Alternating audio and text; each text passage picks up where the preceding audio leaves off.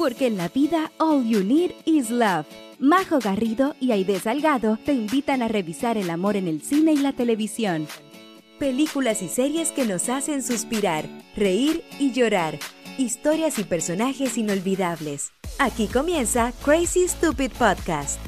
Hola, hola Crazy Muy bienvenidos a un nuevo capítulo de este su podcast. Espero favorito o por lo menos que les guste escuchar Crazy Stupid Podcast. Ay, de querida, ¿cómo estamos esta semana, segunda semana del 2023? ¿Cómo sigue Chile? ¿Cómo sigue Valparaíso? ¿Cómo sigues tú?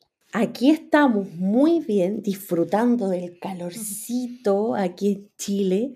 Así que nada, pues de la familia, de los amigos, visitando ahí antes que ya se nos está acabando el tiempo acá en Chile. Así que nada, súper contenta, contenta, contenta. He visto mucha gente que no veía hace mucho tiempo y eso me, me llena mi corazón. Qué rico, veranito, ahí en la quinta región, Viña, Valpo, he visto tus fotos por ahí. Qué, qué envidia, amiga, qué rico. Eh, pero nada, te agradecemos con los Crazy Lovers por darte ahí un espacio dentro de tus vacaciones para seguirnos acompañando en este capítulo, Crazy Lovers, que eh, vamos a estar hablando de una película muy solicitada por ustedes. Hicimos una encuesta en nuestras redes sociales y esta fue la ganadora, ya lo vieron en el título. The Hating Game, una película del 2021, eh, protagonizada por Lucy Hill y Aston Stowell. Vamos a estar revisándola ahí eh, en detalle. Eh, ¿Qué tan real es el tema del amor y el odio? ¿Resultan las relaciones en el trabajo? ¿Podemos lograr apartar lo personal de lo laboral? Eh, ¿La competición del amor? ¿O eso es lo que nos enciende, nos lleva el motor a algo más? Todo eso es lo que vamos a estar revisando más adelante, así que quédense por ahí. Pero mientras tanto, eh, yo amiga te cuento que por mi parte, acá seguimos de los muertos de frío. Oye, por allá está lloviendo un montón y yo no me quería perder toda esa lluvia porque me encanta la lluvia y es como que... Amiga, te has perdido yo creo que todo lo que llovió en California en la vida. Eh, desde Año Nuevo eh, a la fecha, eh, creo yo que han habido dos días de sol. Por, por lo menos donde yo he vivido, he estado mm, básicamente con lluvia todos los días. Así que nada, pues de las encerraditas, viendo las películas y, las series que vamos a estar revisando en este podcast, eh, sufriendo de la espalda a morir, porque ya el embarazo está así, entra el tercer trimestre y, y, nada, pues se nota la diferencia. Así que nada, pues con hartas ganas de aprovechar estas dos horitas eh, para poder eh, disfrutar de lo que sí me apasiona y lo que me hace muy feliz, que es, eh, no es la lluvia ni el dolor de espalda, sino que es las comedias románticas. ¡Ay de querida!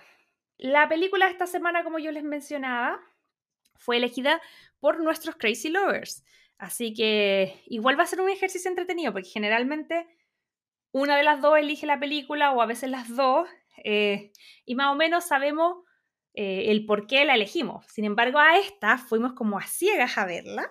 Así que te quería preguntar, sin dar detalles, que ya nos va a estar eh, eh, dando tu opinión eh, largo y tendido en el, Hablemos de Roncons. Pero, ¿qué te pareció esta experiencia de revisar esta película? Salieron muy buenos títulos de, esta encuesta porque nosotros le preguntamos qué películas querían ver y nos llegaron un montón. Yo recuerdo que el año, es, el año pasado, en realidad, yo le había dicho a la Majo, hagamos esta película. Y, y le tiré otros títulos y al final elegimos otros títulos y nunca la hicimos. Y yo estaba ahí como con todo el hype de, ay, salió la película, salió la película. Pero creo que ahora parece que mi hype ya había pasado. y ahí le voy a estar contando en Hablemos de Rockcon, qué es lo que me pareció. Pero sí, pues ya la cachaba y ya la tenía ganas de ver hace harto tiempo. Y nunca la había visto. Ahora ya la, vi para el podcast. Dije, ya me voy a dar el tiempo de verla. Sí, así es. Bueno, yo creo que estaba un poco reacia a a ver la película porque habíamos leído a, la autora y otro libro del cual yo no había sido mucho, muy fanática de eh, la protagonista, entonces no le tenía mucha fe a Lucy, que la protagonista de esta película. Sin embargo, creo que eh, hubo algunos cambios de opinión que también les voy a estar contando, así que ahí atentos, porque esta película, eh, ¿cómo se llama? Le ganó a varias, o sea, le ganó a The Bowl, que de verdad es una película también maravillosa, que vamos a estar revisando pronto con Nunca puedo decir bien ese nombre de ese actor Tatum. ¿Cuánto se llama? Tatum Shaimi, Shaimi Tatum. Ah, eso, Me Tattoo. Y bueno, la, la Rachel McAdams, que está muy buena. También Stars Born, tuvo ahí en la pelea, tercer lugar, con nuestra querida Lady Gaga y mm, Bradley Cooper, que esa sí la he visto, sí me la he llorado y creo que está ahí en un momento en que podía verla de nuevo. Y igual otros títulos que son clásicos que nosotros ya los tenemos anotados, los estábamos guardando para situaciones especiales, pero creo que los vamos a sacar de ese cajoncito y los vamos a estar revisando luego porque les fue súper bien también, ¿o no? Sí, por ejemplo, Dirty Dancing, hace rato que sale así cuando hacemos esto, estas preguntas de qué le gustaría que comentáramos. Dirty Dancing siempre, siempre, siempre sale. Y obviamente La La Land, que yo, Crazy Lovers, hace rato que le vengo diciendo a la Majo, hagamos La La Land, hagamos La La Land, hagamos La La Land. Y me dice, no, aguanta, aguanta, aguanta, vamos a hacerle en un momento especial, un momento especial. Es el ese, esa es la historia de mi vida amiga, como que yo soy tan perfeccionista que quiero hacerla así como, con mucho tiempo, con un gran invitado, con mucha información, con mucho bla, bla, bla, y al final se nos pasa la vida y no lo hacemos. Entonces yo creo que ahora escuchamos recibo de todos sus em, peticiones y no solamente estas que fueron los primeros lugares, sino que llegaron hartas películas y series entretenidas que, vamos, que las anotamos todas y las vamos a tratar de estar revisando este 2023. Y además darle las gracias a Vale.books, que ella fue la que nos sugirió esta película y que después fue votación y ustedes mismos la eligieron. Así que muchas gracias, Vale, por eh, tu eh, recomendación nos encanta hacer cosas como que ustedes nos pidan, como que siento que esta comunidad la hacemos todo, así que estar entretenido este capítulo. Oye, sí, pues así que gracias a la Vale Books por darnos este título y los Crazy Lovers que votaron y todo. Y obviamente ustedes creen cómo los Crazy Lovers se comunicaron con nosotros para decirnos todas estas cosas. Obviamente que a través de nuestro Instagram, Crazy Stupid Podcast, ya saben que por ahí estamos escribiendo, estamos haciendo historia, estamos preguntando, eh, usted nos deja mensajitos, comentarios, nosotros los leemos y obviamente eh, después le, leemos sus sugerencias y las tomamos.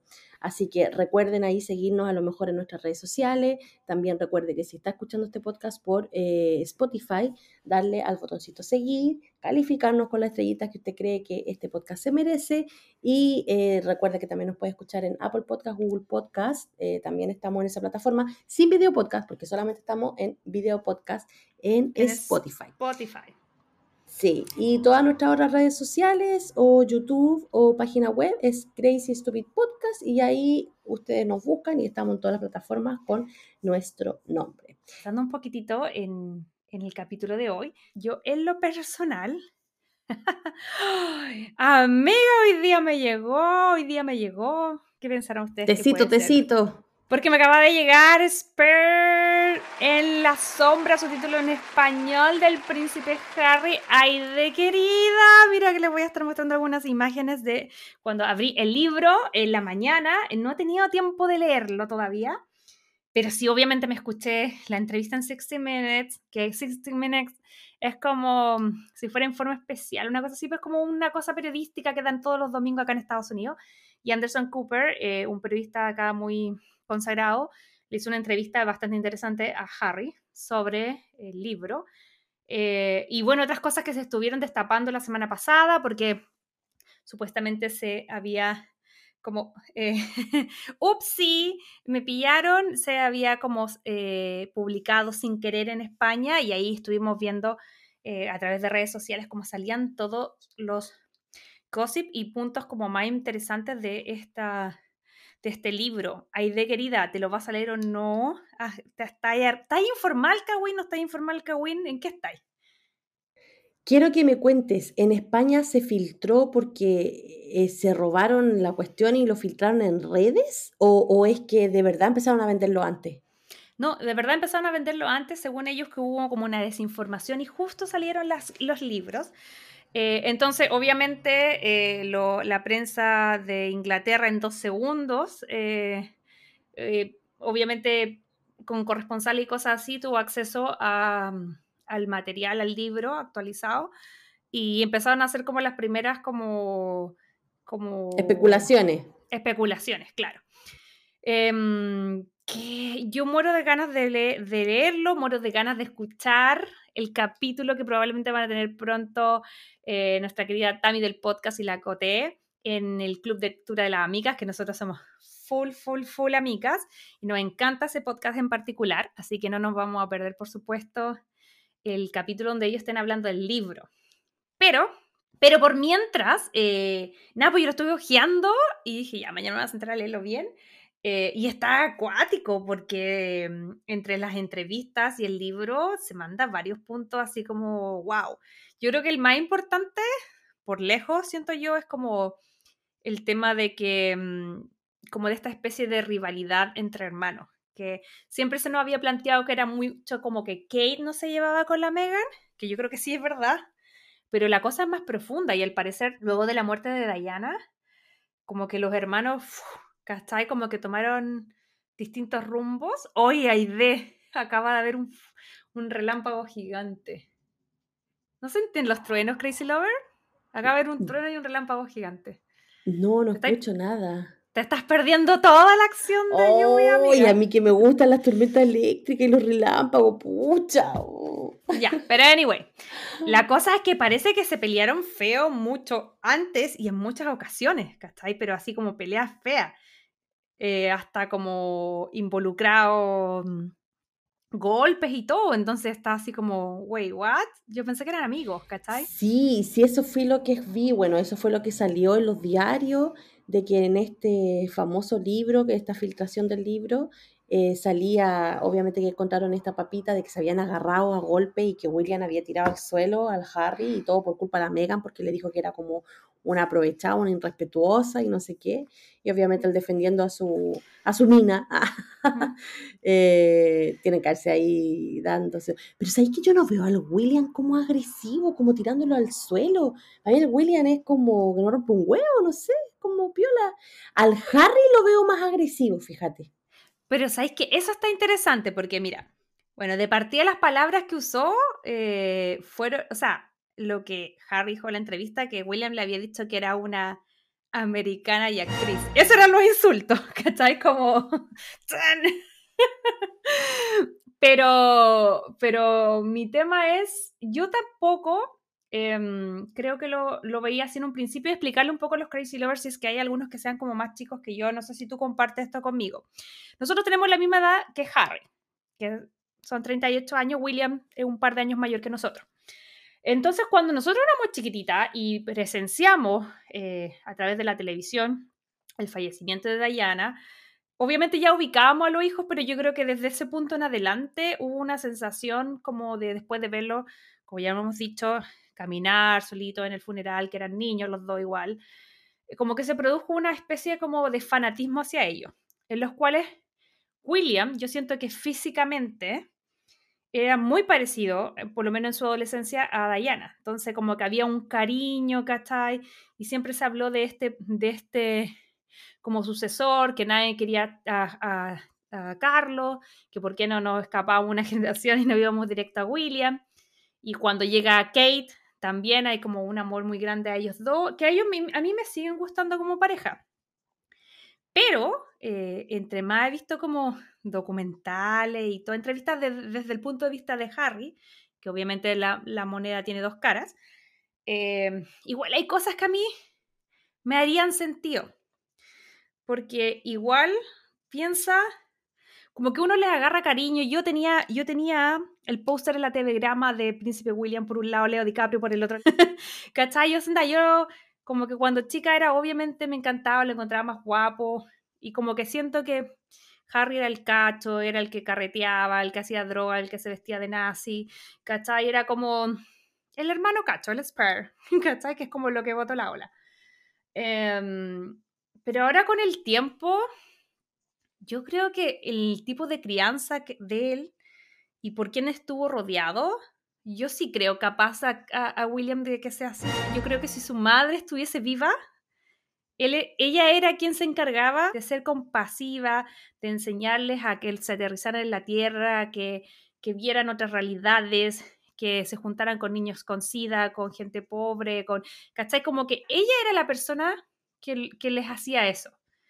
Pero ella al partir a los 15 años de William, él quedó a cargo básicamente de Carlos. Que Carlos o sea, ya ha demostrado, es un viejo gruñón, que creció lleno de privilegios, que se cagó a su señora. Entonces, cuando están estos rumores, por ejemplo, de que William se, tiene una relación paralela con otra chica que es como amiga de Kate, que eso cada vez suena más fuerte, no me extrañaría si, eh, ¿cómo se llama? El, abuelo, Philip, le ponía el gorro a la reina como quería. Si Carlos le, le puso el gorro siempre. O sea, ¿por qué William no iba a hacerlo? ¿Cachai? Sería como al contrario si él creció en un ambiente donde eso estaba normalizado. Pero todos los que vimos The Crown nos damos cuenta de que con Carlos fueron igual, pues entonces si él recibió ese tipo de trato, obviamente con su hijo no iba a ser distinto. Por supuesto, por eso te digo que no me parece tan extraño que sea una persona que en verdad no es que sea mala persona, pero que ha crecido en un mundo de privilegios tal que en el fondo no es una persona aterrizada y que probablemente si tiene, no sé, pues problemas de ira o cosas así, ¿Quién le dice que no al príncipe o al, rey de Inglaterra? ¿Cachai? En mi mente yo pensaba hoy día de la tarde cuando terminé de ver la entrevista, que todo el mundo dice, ah, que incluso escuché una vez un, comentario que decía así como eh, que el documental no se debería llamar Meghan y Harry, se debería llamar como Harry y Diana, porque son full mamichus, ¿cachai? Todo el documental y probablemente todo el libro. Y yo decía, pero obvio cómo nosotros como sociedad pensamos que solo porque era príncipe él iba a digerir todo esto tan traumático y tan penca, como que se fallezca tu mamá, de una forma, eh, como entre comillas, no fue como se enfermó, o sea, ese accidente, todos sabemos que fueron por escapar de los paparazzi, que más encima él tuvo que lidiar con la gente que provocó el accidente y la muerte de tu mamá, y seguir lidiando y poniendo la mejor cara, ¿cachai? Después ver lo que repetían esas cosas con tu señora, con tu hijo, y yo creo que lo que él más reclama en los libros, en los documentales y todo, es el silencio. Es como, como que a mí mi sensación de todo esto es como sacrifiquemos, como que hay que guardar la imagen, y es verdad, o sea, anda, la, la, las Royals se mantienen en los años porque son populares y la gente los quiere. Entonces, sea como se sea, increíblemente buena persona o increíblemente mala persona, la imagen de Carlos y la imagen de William tiene que ser buena. Entonces él habla mucho de que obviamente él también la embarró, pero tirar mucho al sacrificio sus errores versus los errores de su hermano. Lo más probable es que sí, pues sí o sí no, no estaría haciendo toda esta pataleta, porque, ya, no sé, no es pataleta, ya, igual. Pero, pero de cierta forma igual, yo creo que hay un poco de resentimiento de parte de él y por eso está haciendo todo esto. Porque si no hubiera resentimiento, él seguiría calladito, no habría querido exponer más su vida y napo. Pero ahora, lo que hemos hablado, y ellos lo hablaron en el episodio, es cómo la familia real eh, ha sobrevivido. Y es porque son el circo que el pueblo necesita y son los que le dan las cosas de los paparazzi, las noticias y todas las cuestiones. Pero al final él, al estar haciendo esto acá, le está dando más de eso a la familia real. Entonces él inconscientemente, o conscientemente, no sé, también está ayudando a que con toda esta chibuchina que está haciendo del libro, no sé qué, la familia real esté más ensalzada, más en boga de mm. todo. Eh, y yo creo que debe estar consciente de eso, pero le está, eh, yo creo que inconscientemente haciendo un favor a la familia real. Oye, pero este podcast no es de Megan y Harry, ni del, ni del Harry, del libro del Harry. Así que yo creo que después de esta explayación de. Yo creo que las, las, las de Tecito deberían invitarte a ti al podcast para que tú te playí y hables todo. No, es que yo la, llevo, yo la llevo escuchando muchos años. Yo todo lo que he aprendido lo he aprendido gracias a ellas. Pero desde chica que tengo ahí el el, el bichito de, de, de, estos siblings. Pero tienes razón, yo creo que ya es momento de ir a lo que nos convoca, como ya saben. El título en español, Cariño, cuánto te odio, o The Hating Games, es la película de esta semana, así que vamos ahora a nuestra sección favorita.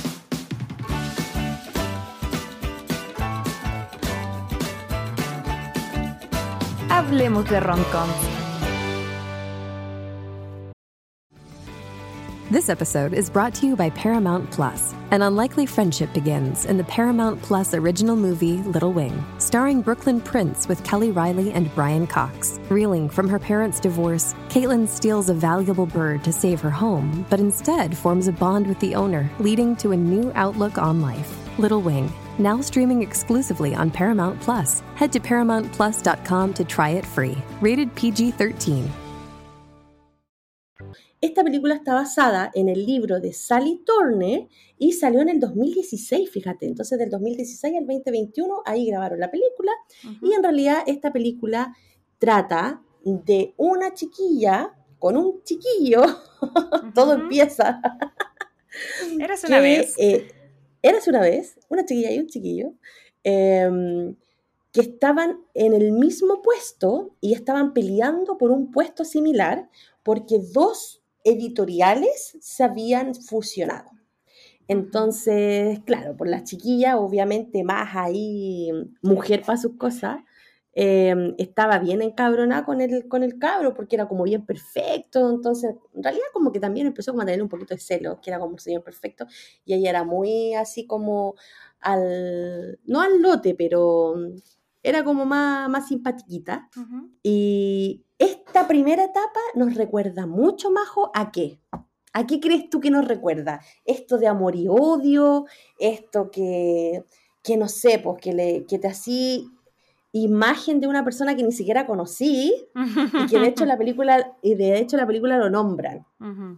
Orgullo, prejuicio, por supuesto que llena Obvio. salpica absolutamente todo la dinámica de ellos dos, de Lucy y de Joshua. Eh, claro, como tú dices, la película abre con un monólogo de ella explicando que son como sus némesis.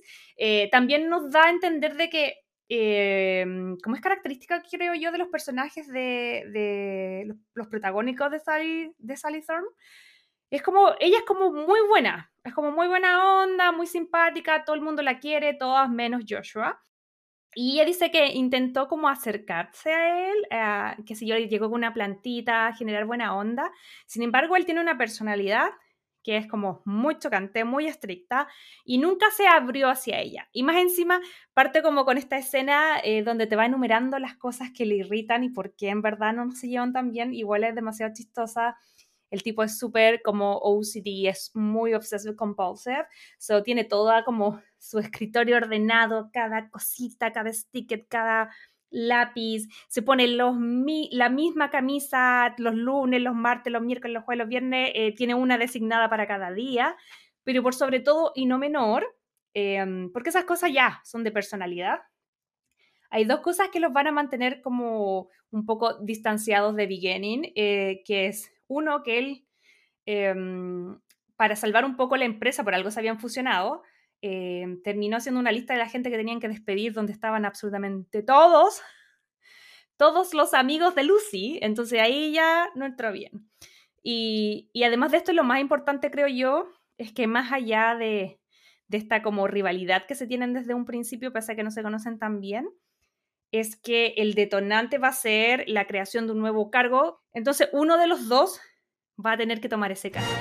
Y yo creo que esa es como la chispita que em, vamos a empezar a ver detona toda la relación en la película porque tienen una conversación donde finalmente dicen, ok, no, ya, transparenta que se caen mal, están todo el rato tirándose em, mala onda, la oficina entera ya está chata de ello. Pero él no le tenía tanta mala igual, era ella la que picaba más y él como que reaccionaba un poco. Absolutamente, ya vamos a entrar en ese, en ese punto, pero igual el tipo le gustaba, tiene esa personalidad que a mí eh, me cargan los hombres, que es como de, picotear, de molestar, de picar a la otra persona, porque obviamente le gusta.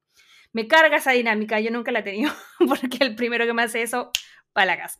Pero ellos sí la tenían, eh, y, acá el punto importante es que eh, llegan a este acuerdo de decir, sabemos que no nos llevamos bien, así que quien sea que obtenga el cargo nuevo, el otro va a renunciar. Así que de ahí en adelante vamos a ver toda esta química entre amor y odio, que es lo que habíamos estado hablando un poco en la introducción y, y lo que vamos a, hablar un poco más adelante, pero, pero de, de, de, como, siento yo como, como de amor infantil. Yo siento que cuando ese, ese, ese refrán nefasto de quien te quiere te aporrea cuando chica, pero como que esa vibra me daban. Obviamente se tiraban malanda, pero porque se gustaban, po, ¿no? ¿Sabéis qué? Yo creo que ni tú ni yo hemos tenido esa experiencia. Por eso a lo mejor nos cuesta entender ese tipo de relación, porque yo soy igual que tú. O sea, si viene un tipo a molestarme o a, o a picarme para que yo me enoje y le responda, que chao, o sea, yo no estoy para estar jugando el jueguito de, ay, peleemos para que después nos comamos, no, chao, así como que no estoy ni ahí con esa cuestión. Ya, pues entonces al final la chiquilla, obviamente, eh, pasa una cosa muy en el punto que ya estaba ahí totalmente enojada y enchuchada con este loco y le había hecho la guerra, pero un día sueña con él. Y sueña, es que te explico el sueño por ahí empieza todo, ¿ah? siempre. Esos, sueños buenos. el inconsciente, mujer, el inconsciente ahí te dice.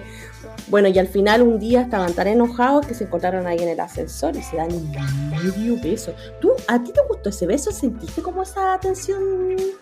Ah, es que yo estaba, sexual en ese momento? Es que, ¿sabéis qué a mí me pasa? Que yo estaba todo el rato como... Eh, eh, eh, prestando atención a otra cosa, que me daba más ya Em, risa como intentaban como ocultar la, la diferencia en porte de los actores.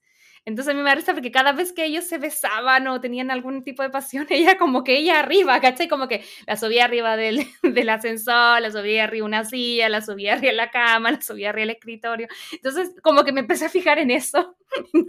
me, como que no me fijé mucho en... sí, tenían buena química, pero me daba risa. Y de hecho creo que hay una escena al final que como que la levanta y aquí así como de patitas así paraditas. Estaba todo el rato pensando en eso, así como... Oye, yo no sé si de verdad eso era algo que traía el libro, porque yo también me fijé en lo mismo y me pareció curioso, como que de cierta forma igual lo recalcaban alto, como que ella era más chica que él, y, la parte donde la toma en brazo, cuando están afuera de la casa de él y se ve esa imagen, yo decía, esta imagen me da la impresión que debe ser como algo icónico de la historia del libro. ¿Cachai? Entonces igual ahora me dieron ganas de leer el libro, para saber si realmente eso venía como de, de, de, ese contexto, ¿cachai? Mm, mira, yo, yo al igual que tú no me he leído ese libro en específico, pero sí estuve viendo en algunas entrevistas que eh, tanto Lucy Hale como Austin Stowell, que son los protagonistas, los actores, ellos se conocían de antes porque habían hecho el año anterior una película que se llama Fantasy Island. Entonces castearon primero a la Lucy Hale, que yo la adoro, para mí siempre va a ser área de Pretty Little Liars. En verdad me encanta esa actriz. Y ella recomendó a Austin.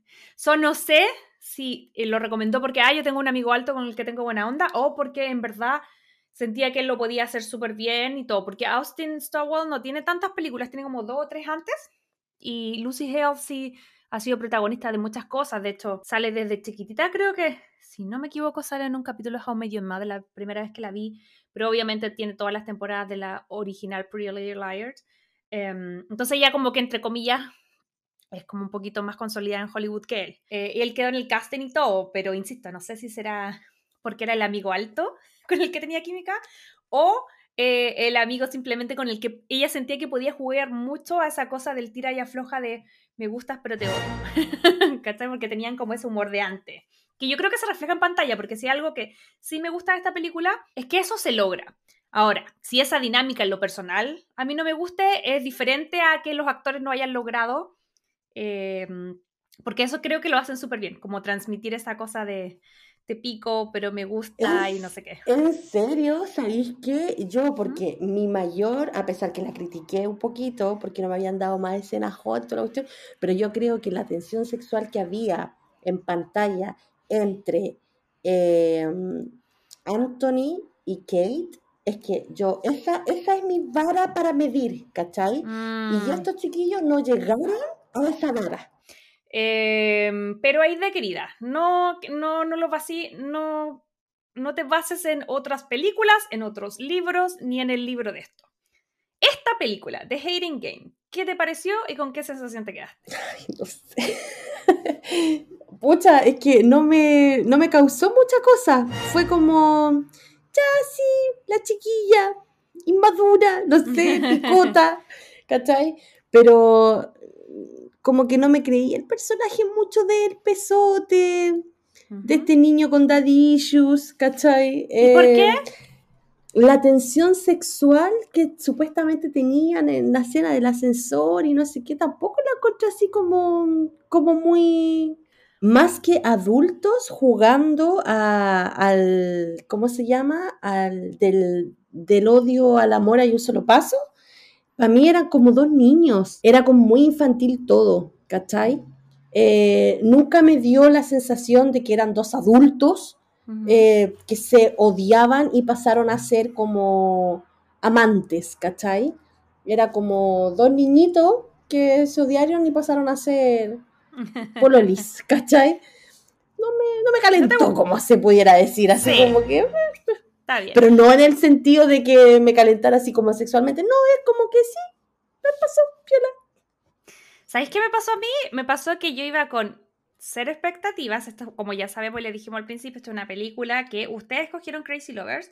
Y yo no había visto y nunca había visto porque eh, el año pasado, ya no recuerdo si el año pasado o hace dos años atrás, en algún momento, con este club de lectura de chilena en California que teníamos, y ahora está, yo creo que murió junto con la pandemia, en algún momento leímos otro libro de la Sally eh, Thorne que se llama Second First Impressions, eh, que también es de la misma autora del 2021. Y no sé si te acordarás tú, ay de querida, de esa sesión de, de- del club de lectura que tuvimos con nuestras amigas, pero yo no pude, no pude convencerme ni tragarme a la protagonista de este otro libro. Y, y creo que ahora Eso me pasa. a mí me pasa que tal vez sea un patrón, que no quiero decir que, que sea como malo, sino que siento que no es mi gusto. En lo personal, yo no me identifico con este tipo de protagonistas, la encuentro muy pavas a las, a las dos protagonistas. Pero, como yo entré a ver esta película con esa percepción, eh, creo que Lucy Hale, que interpreta a la protagonista, em, como que me levantó la vara baja. no, sé si no sé cómo explicarte. Ay, y, ahí- y ese punto que tú estás hablando yo creo que es clave porque yo no he visto nada que haya actuado ella o él. Entonces para mí los dos actores eran nuevos. ¿Cachai? Amiga, pero ¿cómo no he visto Pretty Little Liars? la No, toxicidad máxima.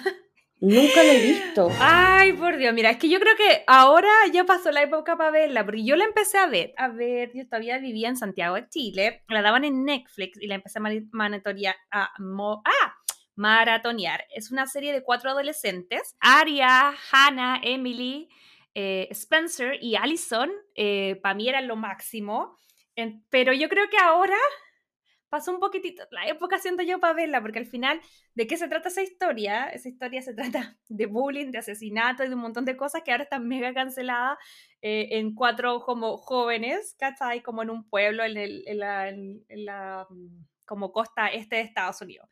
Y que la, la serie arranca con que están cinco de ellas, están como haciendo una pijamada, qué sé yo, en una especie como de garage, pero en el fondo es como un establo y están ahí, y de repente una desaparece, porque tienen muchas lucas igual, eh, y una desaparece y desaparece por mucho tiempo. Eh, y todas las primeras temporadas tienen que ver con la aparición de ella o no, si está viva, está muerta, quién está, pero en el supuesto funeral al principio les llega a todas un mensaje de texto eh, diciendo así como, ustedes Se lo van a hicieron el verano pasado. más o menos, y es como, ustedes son la próxima. Y me, encanta, yo todavía se ríe de eso porque siempre es como, eh, no sé, es una perra. Siempre era como, you're a bitch. Y como, amor, A. A, el que era A, era el malo. Hoy tengo mi tazón de A. Debería ir a buscarlo, después lo traigo. Y yo cuando fui a Warner Bros. me compré un tazón de la A, que es la mala. Y es bacán porque obviamente dura como siete temporadas. Ahí sale la Lucy eh, Hall, y, mm, que es como Aria, que es un personaje, entre comillas, bien parecido al que tiene esta película, porque también de las cuatro, ella es como la niña buena, pero se enamora del profesor, que es Ezra, ¿cachai? Igual se lo agarra, y es como esa cosa de, yo soy buena, no, no, hago nada, pero igual me agarro al profe, ¿cachai? Em, y cuando están en- todavía en high school, si la serie al final, como en la cuarta temporada, se van, al, se van a la universidad. Pero claro, es mucho asesinato y se echan muchas personas y es como, bueno, en verdad, ahora me cancelé que, pero en su momento era muy buena. Entonces ahí tú le tenías el cariño, po, ¿cachai? Porque tenías ya ese background de ella. Yo para mí era la primera vez que la veía a él y a ella, y por Ya. eso fue como, eh, Pero y ojo que, a ver, es una serie, insisto, si, un- son, si no son tan graves con las cancelaciones, yo siento que es una serie muy entretenida de ver, porque es como ese tipo de, que también está basada en libros, y que es como esa especie de como de misterio y como de asesinato y cosas que los jóvenes tienen que resolver, que están rodeados de adultos incompetentes, que la policía nunca logra resolver, que los papás nunca logran resolver y que son los mismos adolescentes quienes tienen que como que resolver esas cosas y en el camino a mí me pasa que ellas como protagonistas se echan mucha gente, como que todo es para resolver un crimen y en, y en el camino matan como a 20 personas, pero todo el rato están tratando de ver por la primera y está que vuelve, que no vuelve y todo. Entonces, claro, bajo esa cosa, a mí me parece que eh, la, actriz que eligieron estaba súper bien para el papel porque tiene esa cosa como angelical, pero igual cuando se bajan las cortinas, igual es, es más caliente sopa y como que tiene como estas escenas más steamy que fueron las que pudimos ver en, el, en la película. Em, lo que yo te decía en general, a mí la película eh, me sorprendió para bien, todavía no es mi favorita, pero le tenía, le tenía cero fe. De hecho, la- había salido un montón en- en la lista y nunca la habíamos querido hacer. pero en la parte steamy, como decís tú, la música tampoco ni siquiera acompañaba. Yo esperaba una, una, una música así, tan, tan, tan, no sé, la típica canción que te ponen ahí. Nada, ni la música, ¿cachai? Entonces fue como, No, a mí tampoco, obviamente me enganchó así como de, ah, nivel Julia Quinn, pero sí me sorprendió de decir, no pensé, porque creo que de- del género, y sobre todo de las películas que hemos analizado, generalmente no tienen muchas escenas subidas de tono, tienen puras sugerencias, tienen pura como, oh ya, subamos al departamento al otro día, eh, y eso sí me sorprendió para bien, que tiene varias escenas así como, Mish, yo lo pensé, eh, porque hablemos, por ejemplo, tú mencionabas el tema de, el- del del sueño que tiene esta protagonista, que al final ellos estaban en esta dinámica de que se odian, se odian, se odian, y de repente ella tiene como un sueño erótico y es básicamente con este tipo que odia. Eh, y eso como que le da rabia porque le dice, se metió en mi mente. ¿Te ha pasado eh, como tener sueños eróticos o, o- o subidos de tono con gente que en tu consciente no encontráis guapa, pero que de repente te aparecen los sueños? no, no, no me ha pasado eso. He tenido sueños, sí, pero con gente que, que sí me ha gustado, pues, ¿cachai? Pero no, así como que no me guste y me lleve mal, no. A mí, no. me- a mí sí, de hecho me dio mucha risa porque, bueno, cuando era más chica y todo, eh, me pasaba que de repente no solamente soñaba como, ah, ya, como con el mino que me gusta o como con algún actor o con alguien guapo, sino que de repente era con gente X que yo despertaba y decía, ¡guácala! ¿Cachai? Como Nika, como que en mi, versión consciente de las cosas, jamás eh, encontraría atractiva a tal persona, pero sí he soñado en el pasado con gente, entonces me dio mucha risa eso, porque como que sí conecté con ese sueño de, de decir, porque ella evidentemente tenían una atracción, pero la estaban como negando. Y lo que sí a mí me pasaba es que era como que despertaba y bueno, en verdad no lo seguía sin sentir atractiva a esa persona. O a ese hombre que había visto, no sé, porque era del- del- de algún momento que yo estaba viviendo en ese momento, pero yo decía, con esta persona es como, a mí me pasó muchas veces, yo no sé qué Ya, pero, ya, pero seamos sinceras, o sea, si tenía un contrincante con esas aptitudes, como el, el compañerito, eh, ya, si yo también soñaría con él, pues sí, bueno, igual Maomino, súper, súper interesante el señor. ¿ah? Por eso te digo, por eso te digo, yo creo que me tomé más esta película por ese lado y siento que en ese sentido tiene hartas cosas bien interesantes. Como, por ejemplo, la película abre diciendo como que los pasos para enamorarte de alguien versus los pasos como para odiar a alguien son muy parecidos. Entonces, eso es un tema que más allá de la película, eh, quiero preguntarte a ti, ¿qué, qué opináis de eso? Ese, es de ese dicho que obviamente aquí en esta película resuena un montón, que es del amor al odio y solo un paso, decís tú.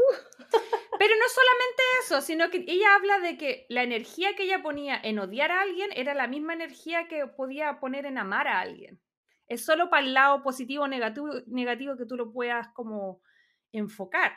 Y yo creo que ahí no, no, no, no discrepo tanto porque yo creo que la, yo no odio a nadie. Porque siento que hay gente que me cae mal, hay gente que no está en mi vida y todo. Pero no quiero tener la energía de pensar en otra persona, de pensar. Porque al final es así, po. Lo mantienes en tu vida, tiene un lugar en tu vida, gastas energía, tiempo y todo en odiar a alguien.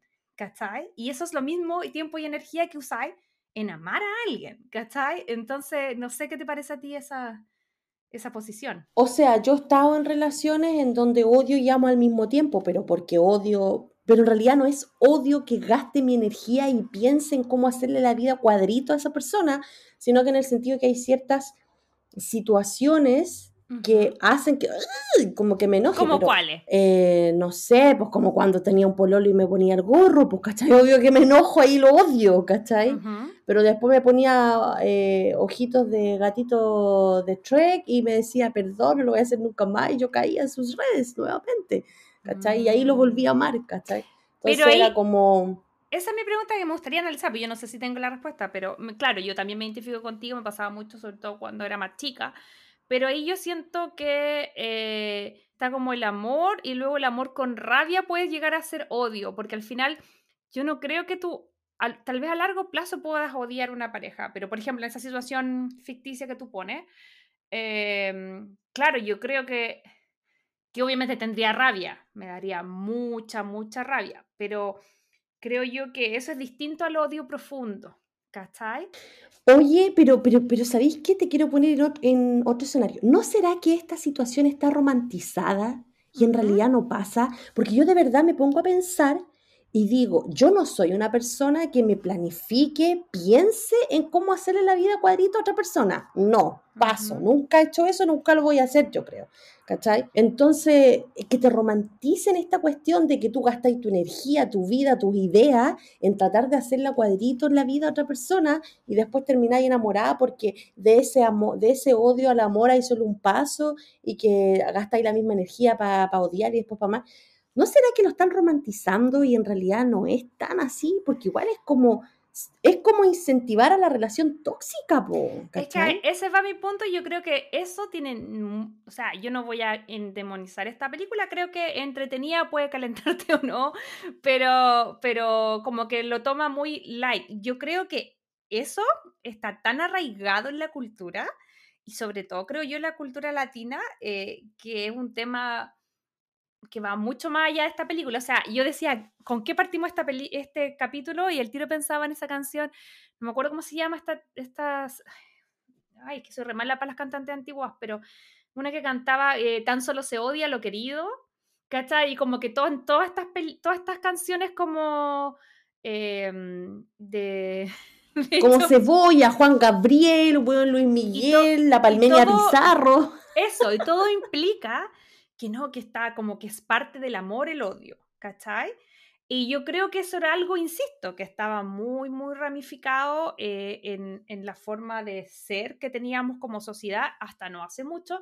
Entonces, por eso me pasa que, que no, no enciendo con este tipo de historias, pero tampoco creo que sean poco comunes, tampoco siento que sea la única vez que se ha planteado eso. O sea, no, no voy a decir, oh, esta película no me gustó, la voy a cancelar por esto. Bueno, sí está en, en toda la película, en todas las canciones, en todos lados hemos escuchado cosas que tengan que ver con, con esta relación. Pero yo insisto. Oye, pero ahí también tenemos que hacer la diferencia entre el odio y la rabia. ¿Cachai? Porque está bien que tú sintáis rabia, a lo mejor con alguien que te guste o con una pareja, porque, no sé, pasó X, X, X cosa que no te gustó, no estaban tus planes, no reaccionó como tú pensabas y tenías rabia. Pero de aquí a odiar y gastar tu energía para odiar a otra persona, eso es lo que yo digo, ¿de verdad? ¿De verdad hay gente que hace eso? ¿De verdad hay gente que se enamora después de eso? Mm. siendo sin catalogar eso como relación tóxica. Eso es mm. lo que me genera un poquito de ruido, por lo que también no me convence mucho esta historia. Obvio, no, pero yo estoy diciendo que la dinámica en sí de tira y afloja entre parejas es algo súper común, que en esta película está llevado a el extremo, pero como que siento que igual uno se molesta, ¿cachai? Porque al final iría, iría amigo también de tu pareja. Cuando ya pasan tantos años, está la parte como, eh, como no sé, de, enamoramiento, erótico y todo, pero también está la parte de amistad. Y uno le sabe las yayitas y uno igual se ríe, y sobre todo cuando lleva conviviendo muchos años.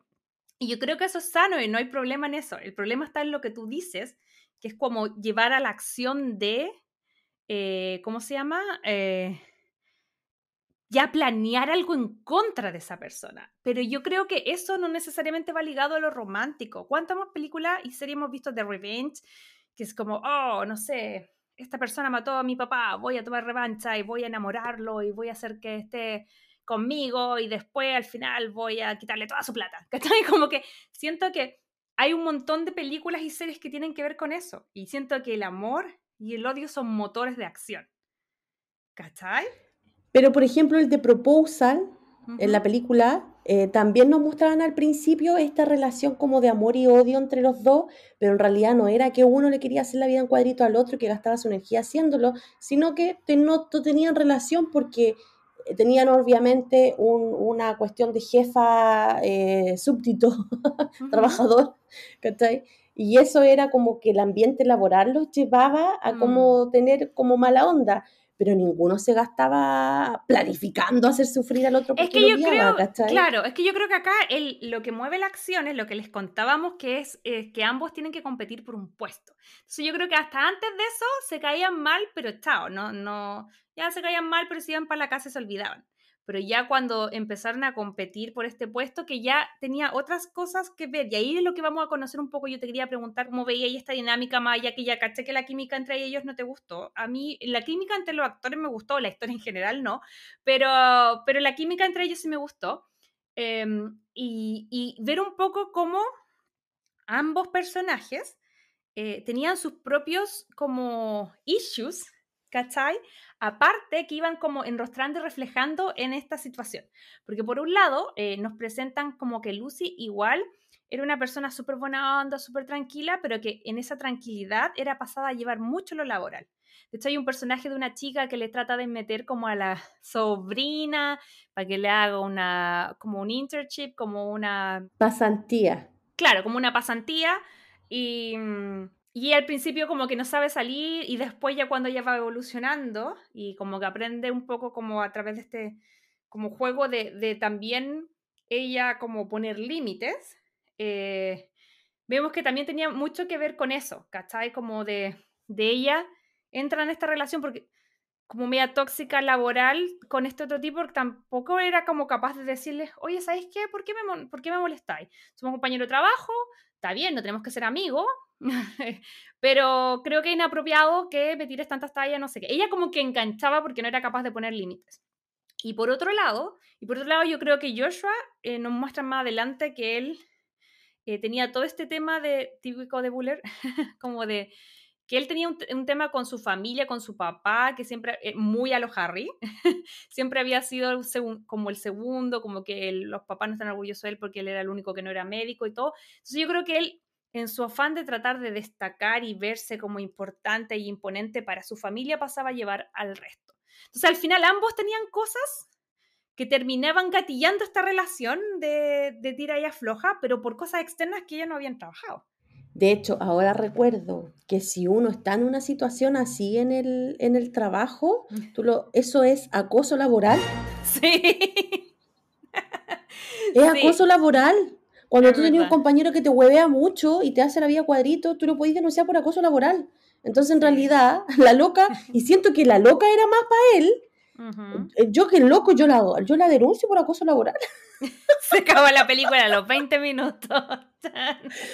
y la loca la acusa a él por eh, harassment, ¿cómo se dice? Sexual harassment, como... Claro, ¿cachai? Porque le dio un beso ahí en el ascensor. Chao. sí, pero yo creo que, por ejemplo, este tipo de películas como que eso, es súper heavy, porque uno las ve y, tú tienes que tomar una decisión de entrar en la dinámica o no, porque obviamente, em, claro, en ese tiempo de los Bridgerton no trabajaban las, las mujeres, o no todas, entonces, claro, no caía ahí. Pero igual eran como escenas que se hacían en momentos inapropiados, ¿cachai? Eh, como estas escenas más subidas de tono. Eh, pero claro, en este caso, si te vayan esa volada toda la película estaría media cancelable, porque en el fondo todo mal. pero, pero yo creo que igual hay un alto eh, número de gente que le gusta. O sea, esta película por algo ganó, por algo prendió. Insisto, yo creo que esta película es película para un sábado, para verla así como entre medio de cosas, no sé si la hubiera decidido a ver al cine, pero yo creo que igual tenía un mundo interesante y yo creo que también prende mucho porque viene desde el mundo literario y también habla de eso en la película, ¿cachai? Yo creo que eso también es bien bonito de ver y hay mucha gente que le interesa el tema de, de que trabajan en una editorial, porque lo hemos dicho, Generalmente los protagonistas o trabajan en editoriales o son dueñas o trabajan en librerías, ¿cachai? O no sé, o son periodistas o como que hay... Es que es muy romántico el, el, el, escenario de, de, amor en librerías o amor entre libros, o es súper romántico todo eso, entonces igual como que atrae y es parte del género, yo creo igual, eso es escenario. Sí, pues, pero por eso te digo que al final es un tema de gusto, porque a lo mejor para alguien que no esté ni ahí, que no lea, diga, ah, qué cliché, que fome, otra, otra persona que lee, y en cambio a otras personas les enciende. Entonces, por eso yo puedo entender, y creo que mucha gente a lo mejor le gustó esta película. Yo insisto, eh, ya lo van a ver en mi, en mi estrellita. No creo que haya sido la que más me haya gustado, pero agradezco que la vi, porque si no, si no hubiese sido como por el pushing de los Crazy Lord, no la habría visto nunca. Y igual, el rato que duró estuvo bien no creo que la vuelva a ver, pero, pero, pero sí creo que estuvo entretenido verla. Lo que sí me gustó es eh, cómo el chiquillo em, era súper consciente y era súper como empático con ella en el sentido de que nunca como que se aprovechó, ¿cachai? Porque era mm. bonito, porque eran cachados, sino que todas las veces que ella como que se le lanzaba encima, bueno, él le decía, oye, em, me gustó esa parte donde él le dice, estás saliendo con este otro tipo, entonces después que le di un beso, ven a hablar conmigo, porque si le dais un beso, quiero que, que, sepas que realmente mi beso fue mejor que el que le diste al otro. Entonces, esa parte yo la encontré, oh, qué bacán, le prendo velita al loco, así como genial. Que sabes qué, eso me pasaba con el personaje, bueno, el de ella se salvaba solo por la actriz desde mi punto de vista, en general ya sé que no me gustan los personajes de Sally Thorne, pero el de él me hizo pasar como, te odio, ah, no, no te odio tanto, te odio, ah, no, no te odio tanto. Estuve como todo el rato así. Y de hecho, em, como que mi sensación era que era lo mismo que decías tú, que era este personaje, y yo creo que eso también pasa y, creo que es bastante común. Que como que te metí en esta cosa de competitividad y de hecho creo que lo puse en la pauta, así como, ¿es sano competir con la pareja? Porque yo siento que eso pasa en general.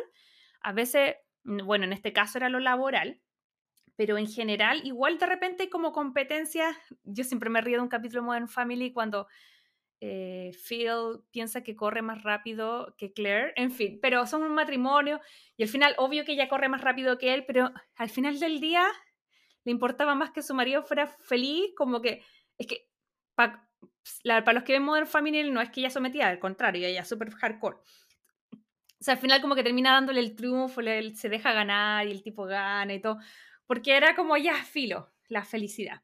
Pero yo creo que alguien full competitivo le hubiera ganado nomás. ¿Cachai? Como que ese tipo de cosas igual siempre están en las parejas. ¿Qué, qué, qué pensáis? Oye, o sea, yo nunca, nunca, yo creo que habría estado como con un diseñador gráfico trabajando en la misma empresa, eh, por el mismo puesto. No, yo no habría, no, no puedo, no puedo, no puedo, no puedo porque yo soy competitiva, pero de las competitivas mm. flojas, ¿cachai? De que como yo sé que no voy a ganar, entonces ¿para qué hago la competencia? Yo pensé que me decía como yo soy súper competitiva, entonces no lo daría todo. No, yo soy, yo soy de las competitivas flojas, entonces como que me gusta ganar, pero como sé que no voy a ganar, entonces ni siquiera me esfuerzo, ¿cachai? Es como que... Entonces, como que, o sea, nunca habría peleado por un puesto si es que hubiera tenido así como mi pareja mm. que hubiera estado en el mismo trabajo. Ni siquiera hubiera dicho, ya, cárate todo el puesto, ya, para que no peleemos, porque yo sé que va a perder, así que ya, chao. Pero yo creo que no, que nunca podría haber estado con alguien que mm. trabajara en el mismo lugar, que hiciera lo mismo que yo, y más encima estar peleando por el mismo trabajo no, no puedo. Yo, yo por lo menos no podría. No sé en tu caso, ¿qué harías tú si, tú, no sé, pues si tuvieras casado con un periodista y los dos estuvieran peleando por ser periodista y en un puesto específico? ¿Creís tú que podríais?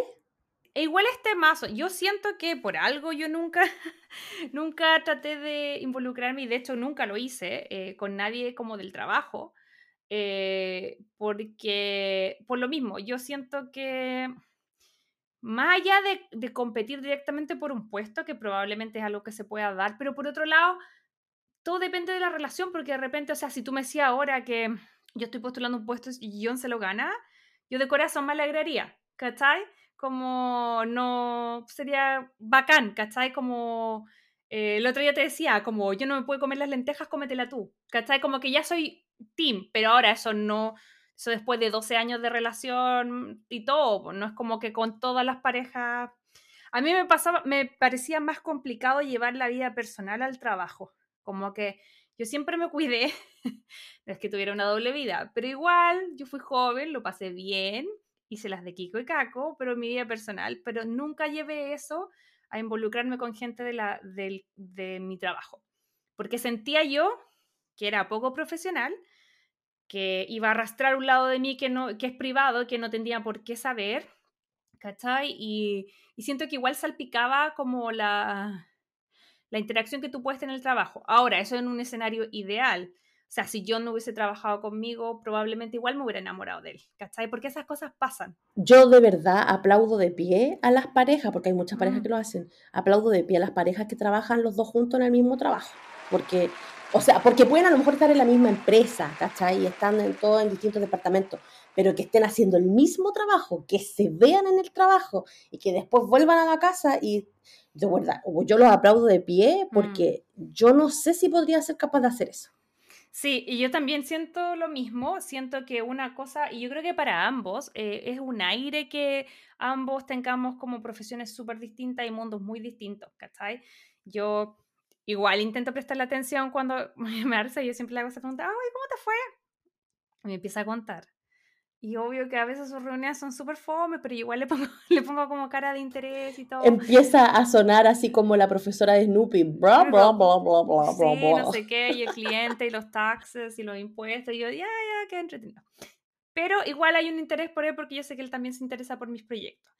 Pero yo creo que no, esa cosa de, porque conozco gente eh, que trabaja junta, que tiene negocios juntos, eso es súper complejo eh, y, que, y que además están casados, entonces como que estáis como, no sé, full trabajólico acá, más acá que trabaja muchas horas, después llegáis a la casa y no te desconectáis, después llegáis a la, mm, que sea el fin de semana, no te desconectáis. Nosotras mismas, sin tener una relación romántica, pero sí una relación de amistad. Hay veces que decimos como, Juan, hablemos de otra cosa que no sea el podcast. ¿Cachai? Como que cuando nos juntamos, sobre todo total es, chistoso, pero cuando nos juntamos en persona, casi nunca hablamos del podcast. Porque estamos todo el día, chicos, en WhatsApp, mandándonos audio, mensajes. Ay, podíamos hacer esto, podíamos hacer esto otro. Pero, pero cuando llegamos a vernos, porque vivimos lejos, tratamos de aprovechar ese tiempo en, en nuestra amistad. Entonces, imagínate como en algo romántico. Como que debe ser súper complicado. Por eso te digo, es súper desgastante. O sea, yo sé que hay parejas que lo hacen y lo llevan súper bien y lo surfean y son exitosos, ¿cachai? Por eso te digo, bravo para ellos. Pero es difícil, es complicado. Y oye, y te quería preguntar qué te pareció, volviendo un poco al, al, tema de la película, el final. Hay un momento en que él va de a poquito bajando la guardia y que ella siempre está como atenta y van a como la boda del, del, hermano y todo, vuelven, y ahí como que ella se suelta y dice, ya, ¿sabes qué? Este loco me gusta, eh, guapísimo, que es lo que, ta, ta, yo le habría dicho hace, dicho hace mucho rato. De hecho, a mí me da risa porque en algún momento ella dice, no, tenemos que terminar esto porque no podemos estar juntos en el mismo, estamos compitiendo para el mismo trabajo. Y yo en mi mente así como, bueno, quédate con el mino y la pega y chao. Fue como, eso habría hecho yo. Pero en fin, Em, y él le dice, pero si hay otras formas, podemos como surfearlo, como, no sé, pues lo que tú decías, trabajar en, distintas, en otras áreas, o no picarse, porque también ellos eran extremos, o sea, se anda, puede que hubiese ganado, que igual significaba que uno iba a ser jefe del otro, que eso igual es distinto, a ser coworker, como trabajar al mismo nivel, a que tu jefatura sea tu pareja, ¿cachai? Eso igual era complicado. Entonces al final todos pensamos que, que, ¿cómo se llama? Que a lo mejor va a ser Lucy, porque Lucy tenía esta idea súper fresca de mantener y mm, revitalizar el tema de los libros, de hacer audiolibro, de hacer foros, de hacer las historias interactivas. Y era lo mismo que tenía como idea que tenía la jefa que ella siempre la había contratado eh, antes de la fusión. Y por otro lado, cuando se habían fusionado, venía este otro tipo que lo único que le importaba era sacar libros como Fábrica Salchicha, que, que quería ganar plata, y que le daba lo mismo la calidad de los libros que hubiesen salido, que era como más la visión, entre comillas, que tenía Joshua. Entonces, cuando ya van a esta pelea final, em, em, ella ya estaba como enamorada y así como ya, bueno, filo, que gane el mejor, también así como ya filo, si gana él no importa. Eh, y escucha una conversación donde el tipo le está diciendo, usted tiene que, eh, súper machista y súper así como, eh, que tenían casi que salvar la empresa del feminismo y, la luz y todas estas ideas como nueve revolucionarias. Y ahí vemos que el tipo no hace nada. Después se nos, se nos revela que él no hace ni dice nada porque en el fondo secretamente había postulado otra pega iba a renunciar igual, entonces al final Lucy se iba a quedar con la pega y él se iba a ir a otra igual, pero en otra empresa. Lo cual, por un lado a mí, me parece lo más sano, pero por, otro lado igual medio blata. Yo hubiese preferido o que él ganara y que la Lucy con la otra tipa se hubiesen ido así como para el lado, como a crear su propia editorial así chiquitita alternativa o consultoría o lo que sea, o de plano que ganara la Lucy. Pero que ella ganara porque él se fue, lo sentí un pelito, no sé si me pasa mucho rollo, pero un pelito machista. Es como, no era capaz ella de ganar solo, sino que ganó solo porque el otro renunció. Y esa sensación me quedó, no sé si le, di mucha lectura. Como el premio consuelo, decís tú. Como que ya, no hay otra, así que gane la loca. ¡Ah! Cabeza uno rollenta, por eso pregunto. No, y aparte después se convierten en, competencia, po. Sí, po. Pero eso yo lo he visto más. Yo creo que conozco gente que está en el mismo rubro, que compite pero no compite. ¿Cachai? Como lo saben llevar mejor. Sí, sabéis que igual tenía un punto ahí y a mí también me hizo un poco de ruido esa cuestión. No lo había pensado, pero sí, tenía razón también. Em, yo, yo lo más, más que el premio consuelo, por así decirlo, eh, yo lo vi que era como me salgo de tu camino porque si me quedo en tu camino siempre voy a ganar yo. ¿Cachai? También fue mm. como, como muy así. Claro. Entonces, para que tú te quedes tranquila con tu puesto, mejor me voy yo porque yo sé que soy mejor que tú. Como que esa fue la sensación mm. también que me quedó. Entonces fue como... Mm. Parece que somos pasarrollo, tal vez no era, no era la intención, pero a mí eso me pasó. ¿Cachai? Como que la otra, la otra como que ese, no, por, por favor, si lo ver, esto es eh, opiniones personales, ustedes pueden estar de acuerdo o desacuerdo, esa es la gracia. Pero a mí eso me pasa con la Sally Thorne, que sus personajes, por lo menos los dos que, de las dos historias que yo conozco, porque tiene cuatro libros, Em, las minas son muy pavas y los locos son muy como, ah, yo soy ganador y chao. Yo, yo, me acuerdo, yo me acuerdo que cuando leímos, cuando leímos eh, las segundas impresiones, las primeras segundas impresiones, ustedes odiaron al loco, así como decía, ay, que se cree este otro. Yo vi el libro todo el rato. No sé qué. Yo me acuerdo que lo, pero me lo leí obligadísima, porque mm, no hagan eso Crazy Lovers, si no quieren seguir leyendo sus libros, no se lo lean. Yo, me lo, y yo creo que eso fue peor, porque como lo, me lo leí obligada, como que llegué así como enojada. Sí, llegaste, chata a, esa, a, ese, a ese comentar, a esa junta para comentarlo. Era como que no, la loca, no sé qué.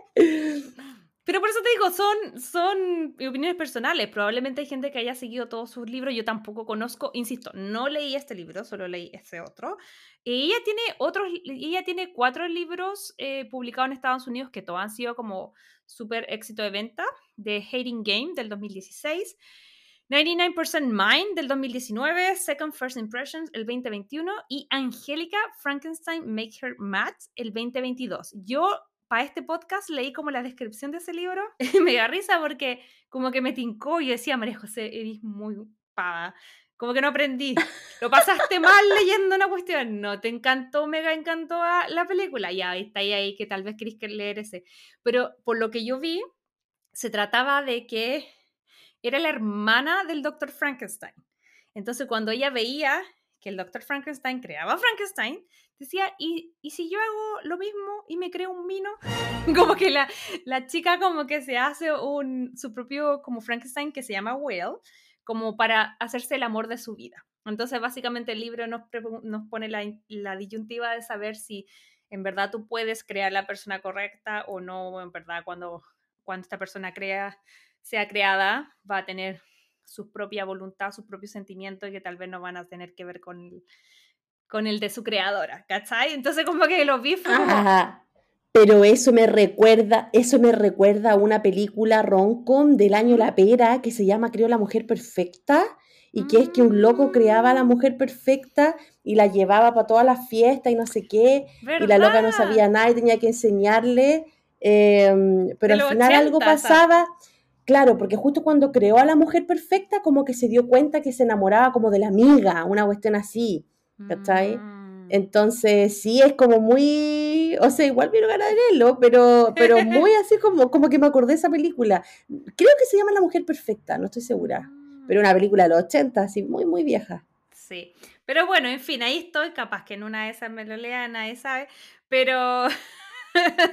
Pero yo creo que entiendo por qué tiene su, tiene su público. Igual sería interesante que si hay algún crazy lover que, que les haya gustado mucho esta película o los libros, nos den su opinión, ya saben en redes sociales, que se las vamos a dejar por acá, que son Crazy Stupid Podcast en todas las redes sociales nos dejen su opinión, porque tal vez es como, no sé, gusto personal, pero hay cosas entretenidas por algo. Esta película aprendió tanto y, em, y tanta gente la pidió a través de redes sociales, entonces algo tiene. Antes de terminar, lo que sí quería hablar un poco era qué te había parecido esa parte de la película cuando nos revelan el tema de, es como medio plot twist, que es como eh, que ellos van a un matrimonio y él la pasa a buscar y todo bien. Y cuando llega ya, eh, Lucy se entera de que la novia que se estaba casando con el hermano era la ex novia de Joshua. O sea, básicamente se pegó uno, uno de esos de los palomos y como que eh, no era solo como que la había dejado por el hermano, sino que toda la familia apoyaba eso y el papá se mandó un discurso de oro diciendo así como que este en realidad era el match perfecto. Entonces era como, ¿qué onda la familia de Joshua? ¿Cachai? Así como, yo entiendo que al final cuando tú tenías hijos, seguramente obviamente se te parte el corazón con ambos, pero ellos no estaban como ni, o sea, yo creo que estuvieron peleando en su momento, pero como que ya mostraba que lo había perdonado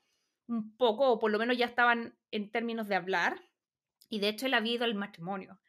Entonces, yo quedé así como, wait, what? no sé qué te pasó a ti en esa parte. Me cargó la familia, eh, encuentro que está pero muy lejos de, no sé, no sé si existirán familias tan cuáticas en este tiempo, yo, puede que sí, lo más probable, pero me cargó la familia y esa parte del matrimonio. Y la esposa del hermano la encontré una revista porque obviamente se casó con el otro porque era la mejor versión del otro porque cuando la chica le pregunta hoy cómo estáis ella dice que quiere tomar una cuestión para pa, ¿cómo se llama? como casi matarse así. entonces claro lo dijo irónicamente pero era como bueno estás en el día de tu matrimonio y así esa broma eso significa mm. que estás aquí como por interés porque este sí es el médico y el otro no era el médico, ¿cachai? Era como que también yo decía, la mina revista, la familia, bueno, la mamá así como que, ay, sí, es que tu papá es así, y no hacía nada porque eh, denigraba al otro hijo. Y lo único que me gustó de toda esa escena es cuando la loca defiende al Joshua y le dice unas cuantas al papá. Porque lo que pasa es que estaban en el matrimonio y obviamente después de este brindis que hizo el papá, que su hijo era el orgullo y que era lo que tenía que hacer, no como el otro que no había hecho nada y no sé qué, y que era el match perfecto porque la loca tenía que casarse con el médico, no sé cuánto. Entonces, después el papá empieza a, a retar al Joshua y le dice que por qué no siguió medicina, que por qué sigue en ese trabajo y no sé qué. Entonces, cuando ya le estaba diciendo todas esas pesadeces, Viene la otra chiquilla y le dice, oiga, ¿por qué lo trata así? Usted no sabe todo lo que hace su hijo. Su hijo hizo que no despidieran a 200 personas porque sacó un balance, sacó números y los encargados de esa empresa no hacen absolutamente nada sin consultarle los números a Yochoa y él es como la pieza clave y no sé qué. Entonces como que le empieza a contar realmente lo que él hace, pues, ¿cachai? Que a pesar que no era médico, igual era súper seco en lo que hacía y que a pesar que tenía jefe, al final él, él era como el jefe porque él era el que llevaba la empresa como a otro nivel, ¿cachai? Ujú. Eh, y no, ahí obviamente con toda elegancia le paró los carros y el viejo se quedó callado nomás, pues no Entrando, nada. entrando muy bien a la familia. Pero no, súper bien, pues, súper bien. Así que, no, esa fue, yo creo que fue la única parte que me gustó de toda esa situación, pues. Pero todo lo otro lo encontré muy cringe. ¿Qué querés que te diga? Mira, ay, qué terrible. Ay, sí, mira, yo no lo pasé tan mal como tú al parecer, pero tampoco como que ha sido mi historia favorita. Eh, lo que sí, insisto, rescato, eh, me sorprendió que fuera mucho más subida de tono de lo que yo pensé. Me sorprendió que mm, como la, la, la onda de los actores a mí sí me gustó. eh, y, lo que sí, en general, creo que lo que más me mató la onda fue em, que la Lucy fuera tan cerradamente y tan cabra chica, porque de verdad que en el camino ella se va como, como que el tipo le da señales y si uno se sienta a ver bien la película, claro, el loco es pesado, pero después del ascensor él cambia y es como le da señales claras de que le gusta y la otra como no es que me dijo que no entonces entonces es sí eh, como que ella se pasaba los rollos y ella se daba como 300 vueltas y al final le enredaba todo porque el tipo igual la cuidaba hay una escena en que ella se enferma él se queda con ella cuidándola llama al hermano que ya sabemos que tenía toda esta mala onda y que aún así lo llama para tratar de salvarla, ¿cachai? Como, o para que la, la fuera a ver un doctor. Tiene hartos gestos bonitos. Y, y creo que ahí, en ese sentido, como que refleja mucho. Hay una escena que también me gustó harto, que es cuando le dice, mírate al espejo. Y es preciosa, la actriz es preciosa y todo. Entonces, ella se mira al espejo y dice, ah, estoy chascona, tengo el, no sé, el lipstick corrido, tengo como con puras cosas malas. ¿Cachai? Y él le dice así como, no, eh, eh, está hermosa. Entonces al final yo creo que el tipo era pesado y no tenía la, la actitud correcta, sí. Pero yo creo que ella tenía puestos unos lentes de inseguridad súper heavy que le hacían ponerse la defensiva más allá de la cuenta. Y eso yo creo que nos ha pasado a todas de repente. Yo admito que, que por ejemplo, mm, John me lo hizo ver, que yo no sabía recibir piropos. No sé, por ejemplo, yo me decía, ay, qué linda está hoy día. Ah, es que ayer estaba fea. ¿Cachai? Como que en vez de decir gracias, A la defensiva, al tiro. de hecho, como que, de hecho recordé una, una conversación que tuvimos un poquitito antes de, empezar a grabar y tú estabas hablando algo sobre la voz, que yo estaba grabando algo y me dijiste palabras lindas sobre mi voz y en mi mente el tiro fue como, ah, debería decírselo a mi profe de radio, que él siempre dijo que tenía voz de pito. Entonces, en vez de decir, gracias Aide, gracias por, porque a lo mejor te gusta la forma en que me expreso, eh, iba al tiro al lado negativo. Entonces yo creo que en ese sentido no puedo ser tan juzgona de la Lucy, porque, porque yo tengo, he tenido esos lentes, creo que todavía los tengo, estoy como trabajando para usarlos menos seguido de lo normal, pero aún están, ¿cachai? Entonces yo creo que eso también era importante y me gustó cómo la película lo iba retratando, porque al final tal vez muchas de estas como situaciones de más que de amor y odio, de competencia y todo, también están mucho ligadas por la inseguridad. O sea, podían ellos haber competido perfectamente por el puesto sin pasarse a llevar. ¿Cachai? Y sin gastar tanta energía en hacerle mal al otro. Oye, pero lo otro curioso de esta historia es que, claro, me cuentan todo el background de por qué el chiquillo era así, pero la chiquilla no cuentan nada, po. Lo único que, que coleccionaba pitufo. Sí, que me acordé de otra película que creo que ya salió, ya pues salió para Navidad, que es la de Sheldon, que también Sí, colecciona po, pitufos. hablamos, hablamos de ella en una de las intros que Sí. hicimos en unos episodios pasados, en donde también es la- esta película que se llama Spoiler, Ujú, Spoiler Alert creo que, o ujú. Spoiler solo, no me acuerdo. Ahí, claro, que él también coleccionaba pitufo y esta otra también coleccionaba pitufo, entonces era como, de verdad, existe gente que colecciona pitufo. Oye, ¿y tú soy Nunca me lo había pensado. ¿Tú eres pitufo lovers o pensáis que son satánicos? ¿De qué tendencia eres? Yo crecí viendo pitufo, sí, no, yo de hecho tengo el pitufo chef por ahí en, en un peluchito, que Mauricio fue una vez al, al museo de los pitufos donde crearon los pitufos y Mm, trajo a la pitufina y al pitufo chef. mm. Así que, que sí, ese era otro tema también que era como raro, que solo estaba Papá Pitufo y había una, una pura mina y tenía que hacer todo y como que los otros eran igual era medio extraño. Andan unos videos, andan unos videos virales por ahí que te cuentan toda la historia y casi así como que no sé, yo digo, la gente tiene tanto tiempo, weón.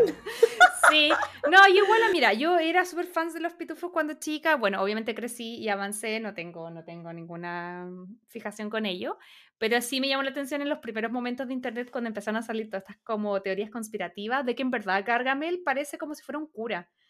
Em, entonces como que igual es Es un como... fraile, Sí, supuestamente. po, ¿cachai? Entonces igual es como, no sé, yo siento que todas las cosas infantiles antiguas, si la- las miramos, son bien retorcidas. Em, pero igual que yo creo que eso tiene como una razón, no sé, mira, te mentiría si, si recuerdo de dónde fue, porque ya he escu- he escuchado tantos como, como capítulos de Spotify sobre Pinocchio o Pinocho, de la serie, o sea, la película nueva, que no recuerdo quién se lo escuché, pero que hablaba mucho sobre eh, cómo Disney había como desvirtuado el origen de los cuentos de los niños.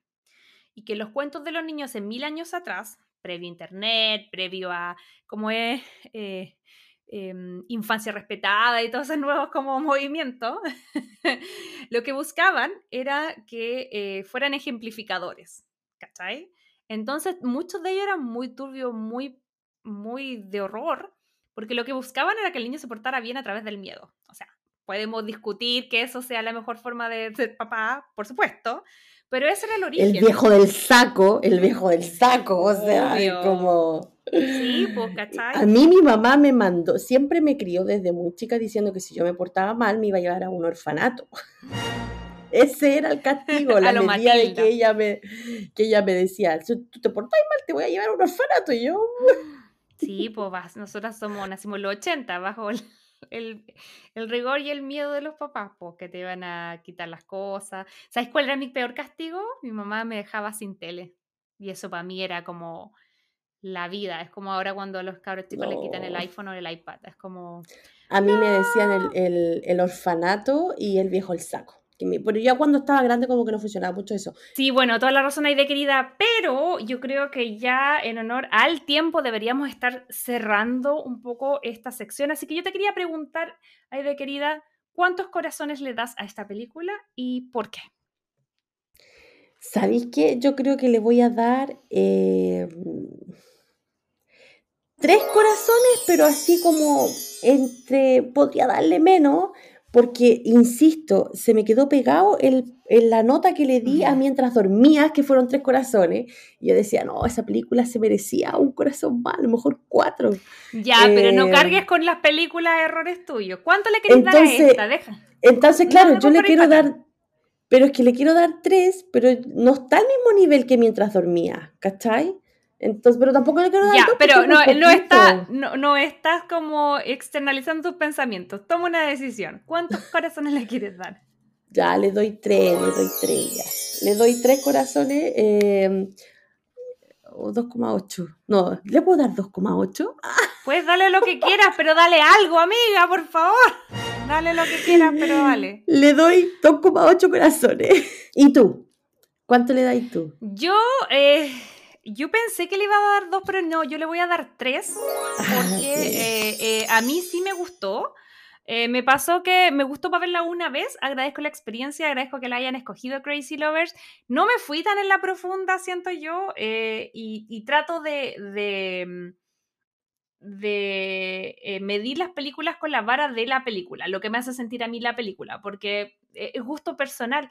A lo mejor alguien odia, qué sé yo, mientras dormida o, o Bridgerton, y sería injusto como medirlo por esa vara. Así que Crazy Lovers, si a ustedes les gusta este tipo de cosas como más protagonistas más naif, eh, o tal vez estas dinámicas de amor y odio, esta es una excelente película para la gente que le gusta eso.